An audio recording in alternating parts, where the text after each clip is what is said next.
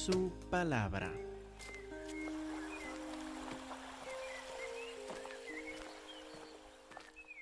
Estamos en el libro de Job, en el último capítulo, capítulo 42.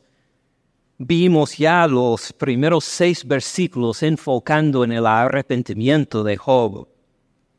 Vimos que, pues igual como Job, el arrepentimiento no es solamente el callarse cuando uno ha pecado. No es simplemente decir que un pequé, pues no voy a decir más, no lo haré otra vez sino que el arrepentimiento verdadero es un cambio de acciones y sobre todo un cambio de corazón. La actitud del corazón cambia y en vez de dirigirse por su propio pecado, por su propia soberbia, se rinde delante de Dios en humildad a decir que tú eres el que tiene la palabra, la autoridad yo soy el pecador, perdóname. Y ando desde este momento en adelante con otra actitud, otra actitud de corazón. Este es el arrepentimiento como vimos en Job. Ahora nos toca ver de versículo 7 en adelante de capítulo 42, en que vemos la restauración de Job ahora que se ha arrepentido, que ha declarado su pecado a Dios, que se ha bajado su corazón y se ha arrepentido, ahora qué hace Dios con él. Empezamos a leer en versículo 7. Y aconteció que después que habló Jehová estas palabras a Job, Jehová dijo a Elifaz Temanita, mi ira se encendió contra ti y tus dos compañeros, porque no han hablado de mí lo recto, como mi siervo Job. Ahora pues tomen siete becerros y siete carneros, e id o vayan a mi siervo Job, ofrezcan holocausto por ustedes, y mi siervo Job orará por ustedes, porque de cierto a él porque de cierto a él atenderé, para no tratarlos afrentosamente, por cuanto no hablan, no han hablado de mí con rectitud, como mi siervo Job. El versículo anterior, versículo 6, Job dijo, por tanto me aborrezco y me arrepiento en polvo y ceniza. Y Jehová Dios no responde con, ahora te doy como penitencia ora diez veces esto, reza veinte veces esto, haz esto, recompensa. Inmediatamente empieza la restauración. Cuando Job dice, me arrepiento, reflejando una actitud distinta de corazón, inmediatamente está restaurado por Jehová. ¿Cómo lo vemos? Mire, cómo lo, le llama cuatro veces en estos dos versículos. Aconteció que después de que habló Jehová estas palabras a Job, Jehová dijo a Elifaz temanita, mi ira se encendió contra ti, tus dos compañeros, porque no han hablado de mí lo recto como mi siervo Job. Primera vez. Ahora pues tomen siete becerros, siete carneros, vayan a mi siervo Job. Segunda vez ofrezcan holocausto por ustedes y mi siervo Job, tercera vez, orará por ustedes porque de cierto a él atenderé para no tratarlos afrentos, afrentosamente por cuanto no han hablado de mí con rectitud como mi siervo Job, cuatro veces mi siervo Job, mi siervo Job, mi siervo Job. ¿Dónde vimos esto antes? Capítulo 1 y capítulo 2 vuelvan a estos capítulos. Acuérdense del gozo de Jehová en hablar de su siervo Job en capítulo 1, cuando primero empezamos el estudio del libro de Job en febrero.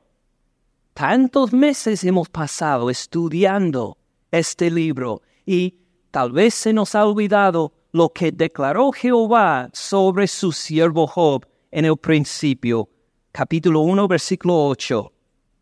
Jehová dijo a Satanás, ¿no has considerado a mi siervo Job, que no hay otro como él en la tierra, varón perfecto y recto, temeroso de Dios y apartado de mal? Otra vez capítulo 2, versículo 3. Jehová dijo a Satanás, ¿no has considerado a mi siervo Job? Que no hay otro como él en la tierra, varón perfecto y recto, temeroso de Dios y apartado del mal, que todavía retiene su integridad, aun cuando tú me incitaste contra él, para que lo arruinara sin causa. Y después, cuarenta capítulos sin escuchar Job este título de amor, de cariño de parte de su Dios. Y ahora, inmediatamente, se arrepiente. Y Jehová no le dice, espera, todavía te falta. Algo más tienes que hacer inmediatamente. Mi siervo Job cuatro veces lo anuncian a los demás que querían criticarlo que querían convencerlo que habían pecado y por eso Dios le había quitado sus hijos y le había dado esta enfermedad, mientras buscaba la justificación de Dios y no lo podía encontrar cuando se arrepintió de su soberbia, de condenar a Dios para justificarse a sí mismo. Cuando se arrepintió de este pecado, inmediatamente Dios estaba para elevarlo otra vez en este punto en que estaban antes, mi siervo Job. Mi siervo dice, no dice uno de los siervos, mi siervo, dice Jehová, él y yo tenemos una relación personal, una relación íntima tenemos, dice Jehová, con mi siervo Job. Lo restauran inmediatamente. Y en esta restauración regaña como vemos a los tres amigos, Elifaz, Bildad y Sofar. Los tres que llegaron supuestamente para consolarlo. Y así lo consolaron. Mire cuánto está sufriendo Job. Seguramente pecaste para merecer un castigo así. Pecaste en lo grande que hiciste. ¿Qué hiciste, Job, para merecer este castigo tan grande? Fíjese esta clase de consolación. Dios ahora, en justificar a su siervo Job, también regaña a los tres por haber hablado mal de él. ¿Cómo hablaron mal de él? Pues ya vimos una parte, criticando a Job cuando no tenían lugar para hacerlo, acusándole de pecado cuando él no había hecho nada para merecer esta prueba, esta tribulación de Dios. Pero hay otros puntos también de su teología en que hablaron mal de Dios. Para repasar rápidamente, vamos a ver algunos de ellos en capítulo 25, versículo 4. Así dijo, por ejemplo, Bildad acerca de la relación de nosotros con Dios. Dice, ¿cómo pues se justificará el hombre para con Dios? ¿Cómo será limpio el que nace de mujer? He aquí que ni aun la misma luna será resplandeciente, ni las estrellas son limpias delante de sus ojos, cuanto menos el hombre, que es un gusano, y el Hijo de Hombre, también gusano. Algo que notó Bildad correctamente es que hay una distancia infinita entre la santidad de Dios y de nosotros. No podemos competir con Dios en santidad. Imposible, pero Dios también nos justifica, nos ama. No solo nos invita, nos manda a estar en una relación íntima y constante con Él. Por eso Jehová con gusto puede decir, mi siervo Job. No este gusano Job, este sinvergüenza Job, este pecador que apenas tolero Job, sino que dice, mi siervo Job, le da gozo al Señor relacionarse con nosotros en nuestra humildad y arrepentimiento.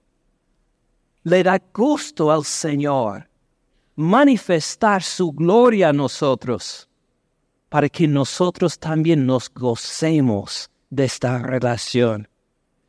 Pues Bildad se fijó tanto en la distancia entre Dios y nosotros, que no se fijó en que podemos tener una relación de comunidad, de, comunión íntima con Dios. Para hacer la comparación, si usted piensa que Dios es todo reglas, reglas y más reglas, castigo, castigo y más castigo, ¿Dios castiga? Claro que sí. ¿Y qué dice? A los, en, en el libro de Apocalipsis, castigo a todos los que amo. Cuando hay arrepentimiento, andamos con gozo en nuestra relación con Dios. El otro ejemplo, para comunicarlo bien, ¿se acuerdan lo que dijo Adán y Eva en el huerto de Edén?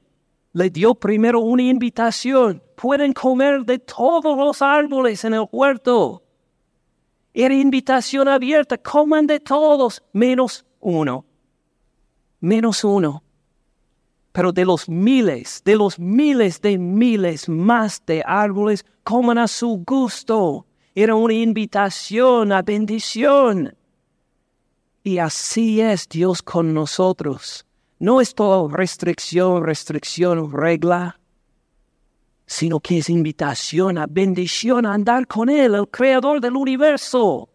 Y en este gozo deseamos andar. Igual pues, reconoció Job y no reconocieron Elifaz, Bildad y Sofar. Por eso son reprendidos también. Y otro punto más de su teología, vamos a ver en capítulo 22. 22, versículo 23.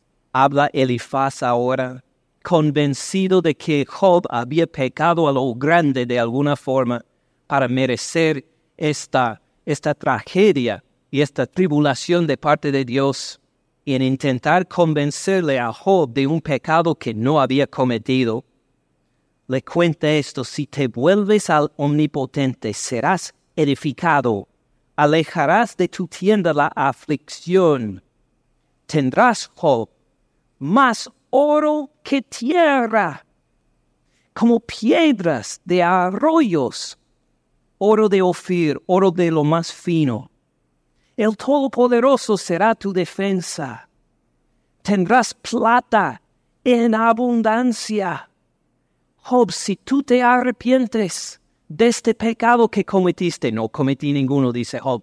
Si tú te arrepientes de este pecado escondido, Dios te va a bendecir con tantas riquezas. Va a mirar tu yarda cubierta de oro. Lo que has perdido le va a dar diez veces más. Dios te va a prosperar en abundancia, dice Elifaz, si te arrepientes de este pecado escondido que no cuentas a los demás. ¿Se acuerda de alguien más en este libro que tenía la misma teología?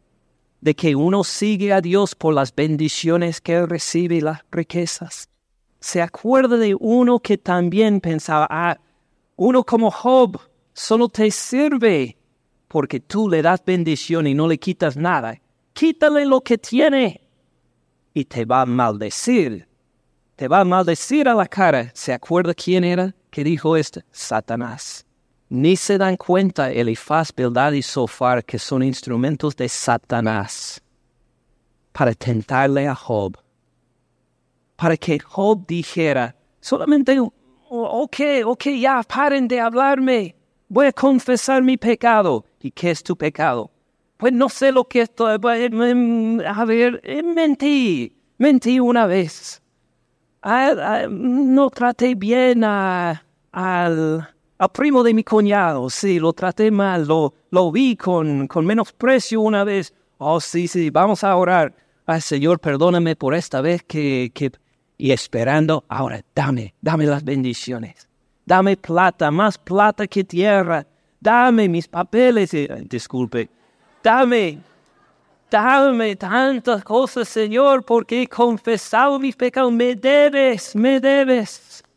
Esto era exactamente lo que Satanás buscaba, que Job siguiera a Dios solo por las bendiciones que recibiera. Y habría sido tan fácil seguir estos consejos de Elifaz, Bildad y Sofar. Echar ahí un pecadillo. Seguramente algo. Confiésalo, Señor, te va a bendecir y dar en abundancia. Job mantiene su integridad. No voy a confesar. Imaginar algo para confesar, para que Dios me dé más. Se queda firme en su integridad al final. Y cuando se arrepiente del pecado que Dios le muestra, que ha condenado a Dios para elevarse a sí mismo, que me arrepiento en polvo y ceniza. Ni piensa en oro, ni piensa en plata, ni habla nada de bienes materiales. Simplemente ve delante de su Dios santo, a quien había ofendido. Vuelve inmediatamente Jehová mi siervo Job, mi siervo Job, mi siervo Job, mi siervo Job. Va a interceder por ustedes, Elifaz, Bildad y Sofar, por el pecado de ustedes, de no haber hablado lo recto de mí. Vamos a ver más de este, de este castigo a los tres amigos otra vez en capítulo 42, como hemos visto. 42.7. Aconteció que después que habló Jehová estas palabras a Job, Jehová dijo a Elifaz Temanita, mi ira se encendió contra ti y tus dos compañeros. Pues ¿dónde está Eliú? ¿Se acuerdan de Eliú? Habló otro más. Porque él no está entre los castigados. No nos dice directamente por qué. Pero tengo algunas ideas, unas posibilidades, por lo menos opiniones personales. Uno, él se acertó en cuanto al pecado de Job. Él no llegó como los demás para decir que Job, tú hiciste algo que no quieres revelar a los demás. Mire lo que nos dice de él en capítulo 32, cuando habla por primera vez Eliú, versículo 2. Entonces Eliú, hijo de Baraquel, Busita, de la familia de Ram, se encendió en ira contra Job, se encendió en ira por cuanto se justificaba a sí mismo, más que a Dios. Lo mismo que le cuenta Jehová que había hecho. Eliú, aunque joven, aunque no de tanta experiencia con los otros tres, por la gracia de Dios pudo percibir y decir que sí, en esto has pecado, Job. Te justificas a ti mismo más que a Dios. Te exaltas como tú andas en justicia y criticas a Dios de ser cruel a ti. Pues también acuérdense que dijo algunas cosas incorrectas, Eliú.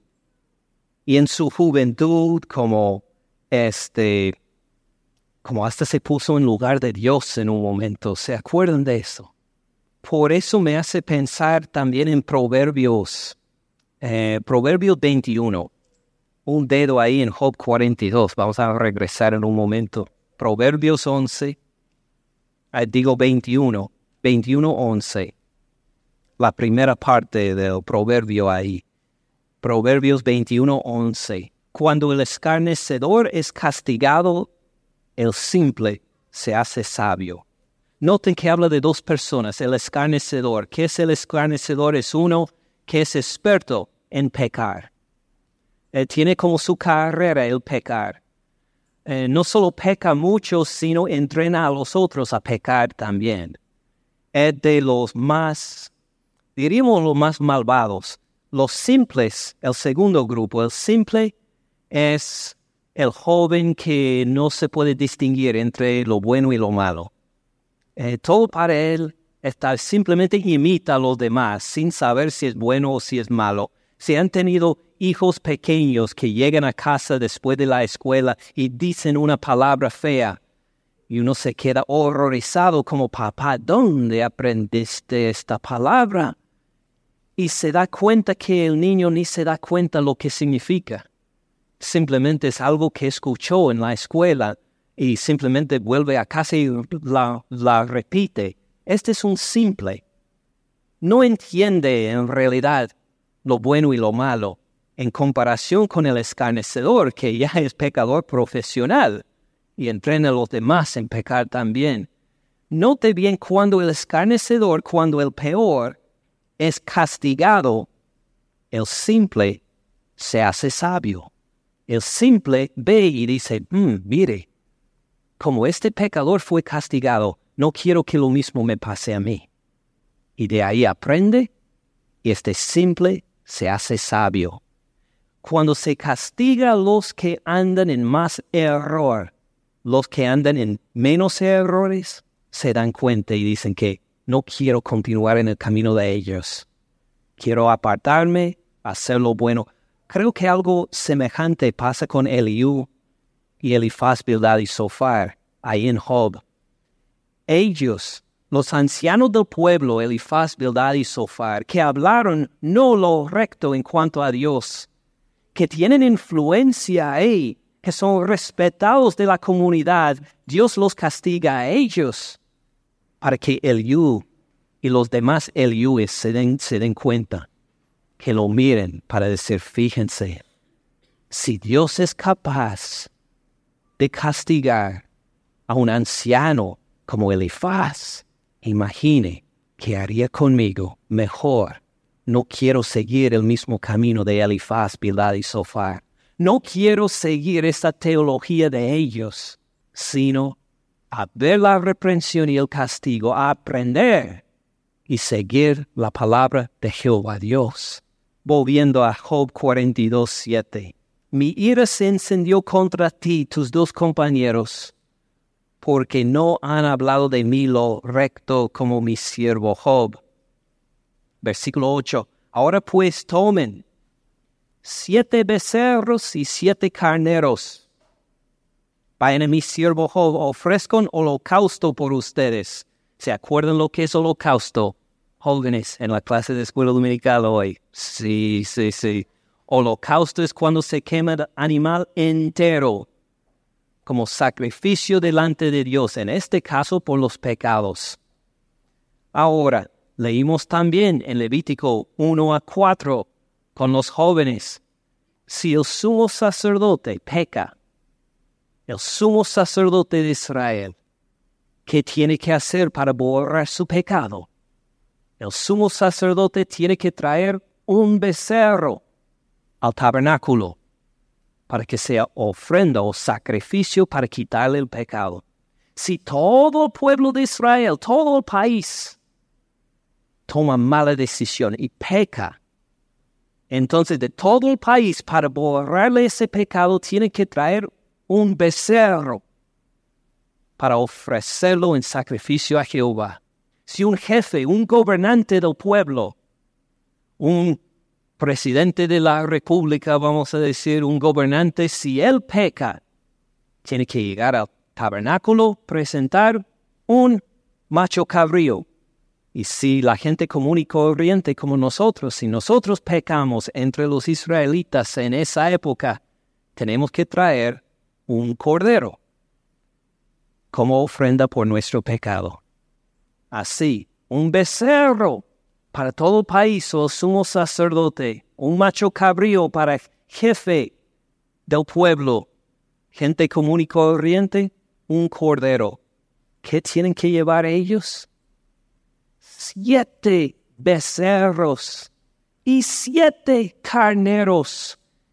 Estos tres hombres Fíjense en el pecado que han hecho contra Jehová. Catorce animales tienen que acorralar delante de Job y pedirle Job, por favor, intercede por nosotros en oración delante de Jehová para que nos perdone. Perdónanos, Job, y intercede en oración aquí los catorce animales que Jehová puso como requisito por nosotros tres, por la ofensa contra Él y la ofensa a ti. Y lo que imagino es que Job, sacrificando estos animales, abriéndoles el cuello, dejando salir el sangre, quemándolos por entero en el altar. Que esta lengua de Job, que era muy crítica contra sus amigos, ¿se acuerdan lo que les llamaba?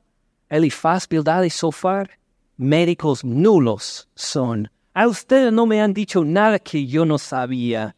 Es mejor que no me digan nada que los consejos que me dan, que habló fuerte contra sus tres amigos, que esta misma lengua ahora tiene que pedir perdón y intercesión con cada animal por ellos.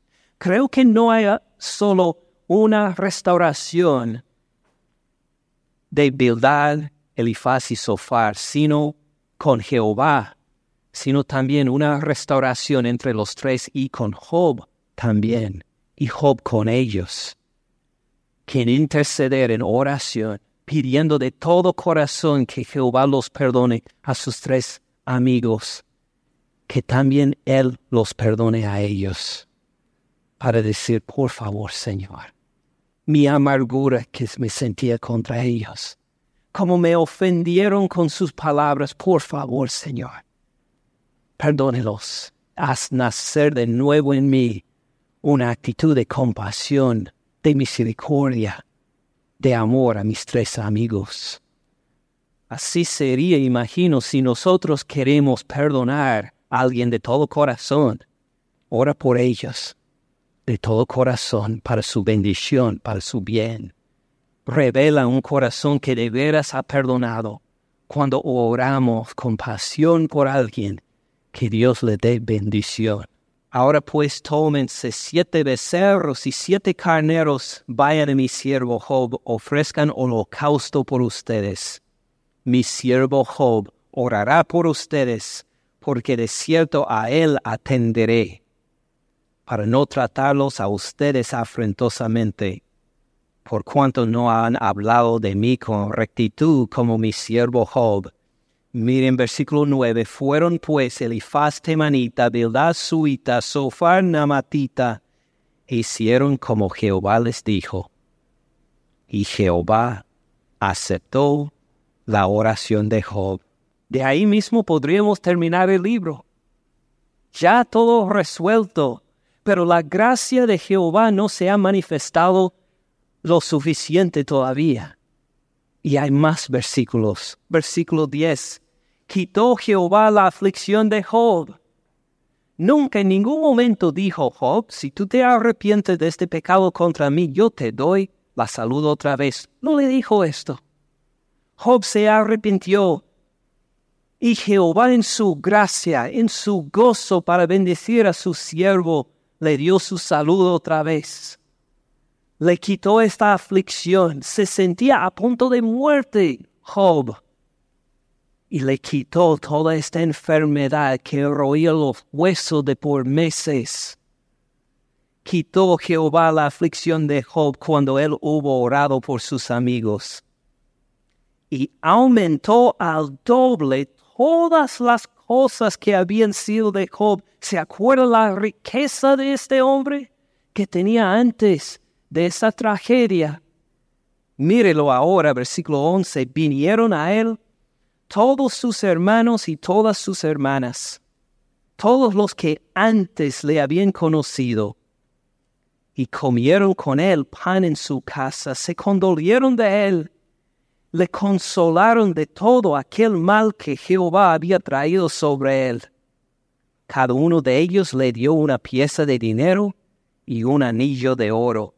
Algo llamativo en el libro de Job es, como, es que vemos cómo aconsejar a alguien que está pasando por una tragedia y alguien que y cómo no aconsejarlos.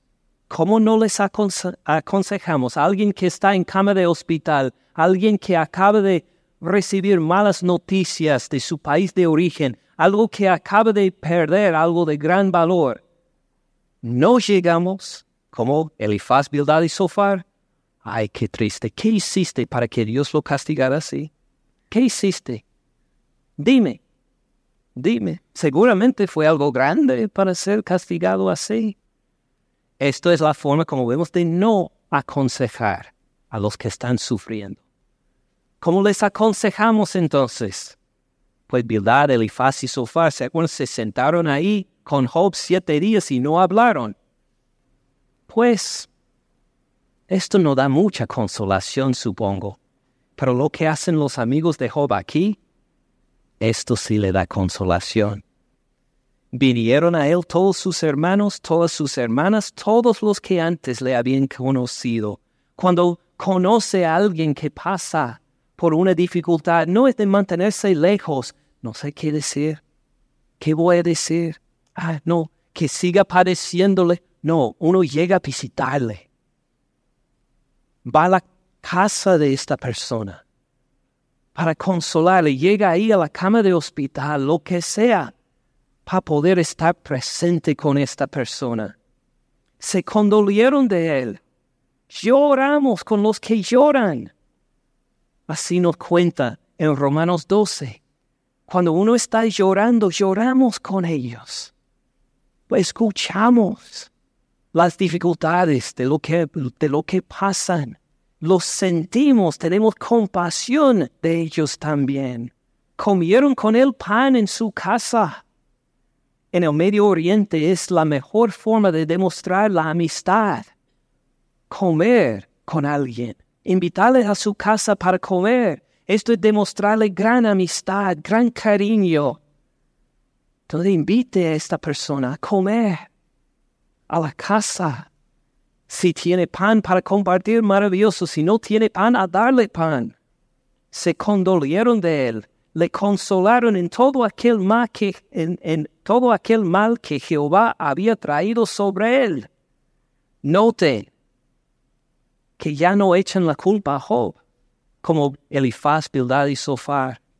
No echen la culpa a Job, tampoco a Jehová, si leemos bien la respuesta de Jehová. Pero se dan cuenta, Job, tú no eres responsable por esta tragedia. Dios lo permitió. ¿Por qué? Nosotros sabemos, leímos los primeros dos capítulos. Job no sabe, ni sus amigos saben. No sabemos por qué está sufriendo así pero reconocemos que tienes la salvación en Job, tiene la redención, digo en Jehová, tiene la redención en Jehová. Job puede seguir firme con tu fe en él. Y cada uno de ellos le dio una pieza de dinero y un anillo de oro. Le ayudaron económicamente. Job había perdido todo. Mire, Job, tome esto para tener de qué comer para que, tener de qué vestirse. Tome esto y le dieron para que volviera a establecerse. Y parece que así empezó, empezó a volver la bendición material a Job. Porque Job, acuérdense, todo lo que hacía este Señor fue bendecido por Jehová hasta este momento y con este dinero, estos anillos de oro, empezó a comprar animales como hacía antes, una oveja, unos bueyes, y empezaban a multiplicarse otra vez como habían hecho antes por esta ayuda económica que la gente había dado, toda la gente que lo conocía antes, en vez de condenarlo, alejarse de él, llegaron a regalarle y él empezó a invertir de nuevo. Invertir. Y vio ahí la prosperidad de Jehová. Regresaba bendijo Jehová el postrer estado de Job más que el primero, porque tuvo catorce mil ovejas, seis mil camellos. Acuérdense, los camellos eran como los, los camiones hoy, eran para transporte de bienes entre ciudades y por el desierto. Era mercader este Job, y en vez de solo tres mil camiones que tenía antes, ahora tiene seis mil camiones, digo camellos, para traer sus productos de una a otra parte y venderlos. Mil yuntas de bueyes y mil asnas. Y tuvo siete hijos y tres hijas. Si era impresionante la riqueza de este hombre antes, ahora tiene el doble de todo sus hijos restaurados a él en estos siete hijos y tres hijas que le nacieron. Y para solamente darnos una idea, un detalle de la riqueza de este hombre, sigue comentando el narrador, versículo 14, llamó el nombre de la primera, Gemima, el de la segunda, Cesia, el de la tercera, Kirenapuk. Ahora, ¿qué nos cuenta de la riqueza o de la importancia de Job? En las genealogías hebreas casi nunca mencionan las mujeres. Lo siento mucho por las mujeres, pero así es. En las genealogías de la Biblia mencionan a los hombres casi exclusivamente. Cuando menciona a una mujer es algo raro que nos llama la atención por qué nombra a estas mujeres ahí y normalmente algún motivo por hacerlo. Lo que quiere decir es que estas tres hijas de Job eran tan nobles, tan bellas como nos va a contar, tan excepcionales en la sociedad que las vamos a dar los nombres de estas tres, para acordarnos de ellas en la genealogía, porque eran mujeres de por excelencia delante de Jehová. No había mujeres tan hermosas como las hijas de Job en toda la tierra. Y no solo esto, les dio su padre herencia entre sus hermanos. En una familia judía, los únicos que, recibían la herencia eran los varones. Lo siento mucho, hijas. Así le voy a contar a mis hijas. No, no, no, herencia para ustedes. No, seguimos el ejemplo bíblico, solo a los varones. Porque el esposo de la hija iba a encargarse de, la, del sustento de ellas. Pero Job era tan rico que podía dar herencia no solo a sus hijos varones, sino a sus hijas también. Mejor idea para mis hijas. De tener por la bendición de Jehová suficiente para dar herencia a ellas también. Así hizo Job. Algo extraordinario, algo no escuchado en esa época. Dar herencia a las hijas.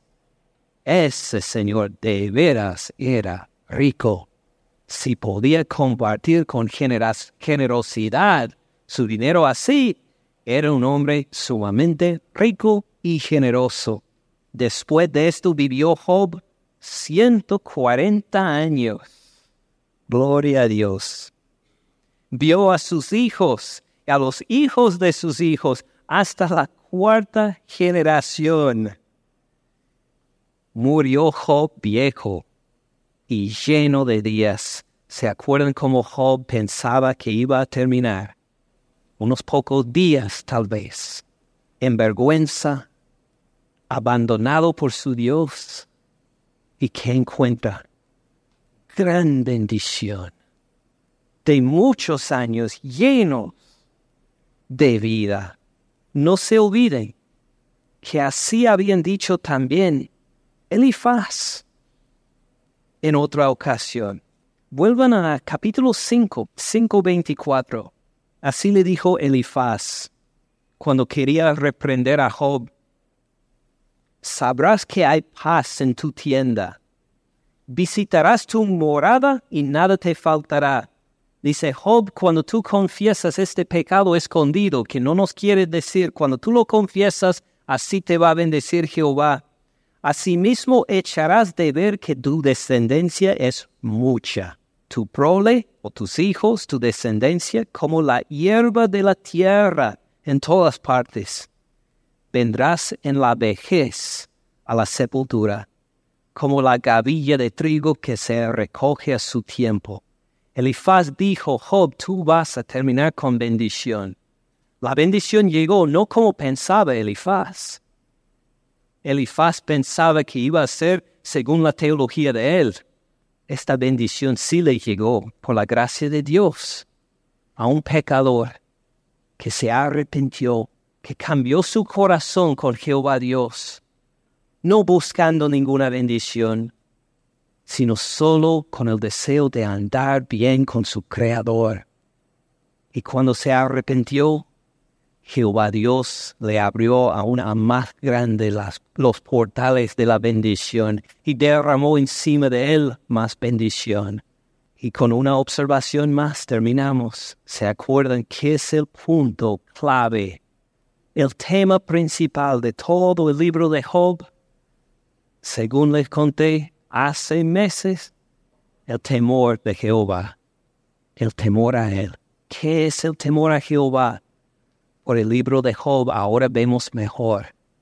Es reconocer, igual como la respuesta de Jehová, nuestro Dios es un Dios que pone límites al desorden y a las tragedias en nuestras vidas. Es un Dios que tiene poder aún sobre la muerte y aún sobre Satanás. La muerte y Satanás tienen que someterse a nuestro Jehová Dios. Nuestro Jehová Dios tiene una misericordia inalcanzable para nosotros, una misericordia que, que, llega, que se extiende a más allá de lo que nosotros podemos imaginar. Y este Jehová Dios es digno de toda nuestra adoración y amor. Estamos en una actitud de Él como sumisos, arrepentidos de nuestro pecado para que Él se glorifique en nuestras vidas, que seamos portadores de la gloria de Él en humildad y arrepentimiento, porque así es de grande, misericordioso y poderoso nuestro Dios. Este es el temor de Jehová.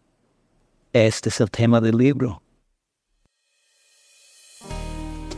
Gracias por escuchar al pastor Ken en este mensaje. Para más recursos, visite caminandoensupalabra.org.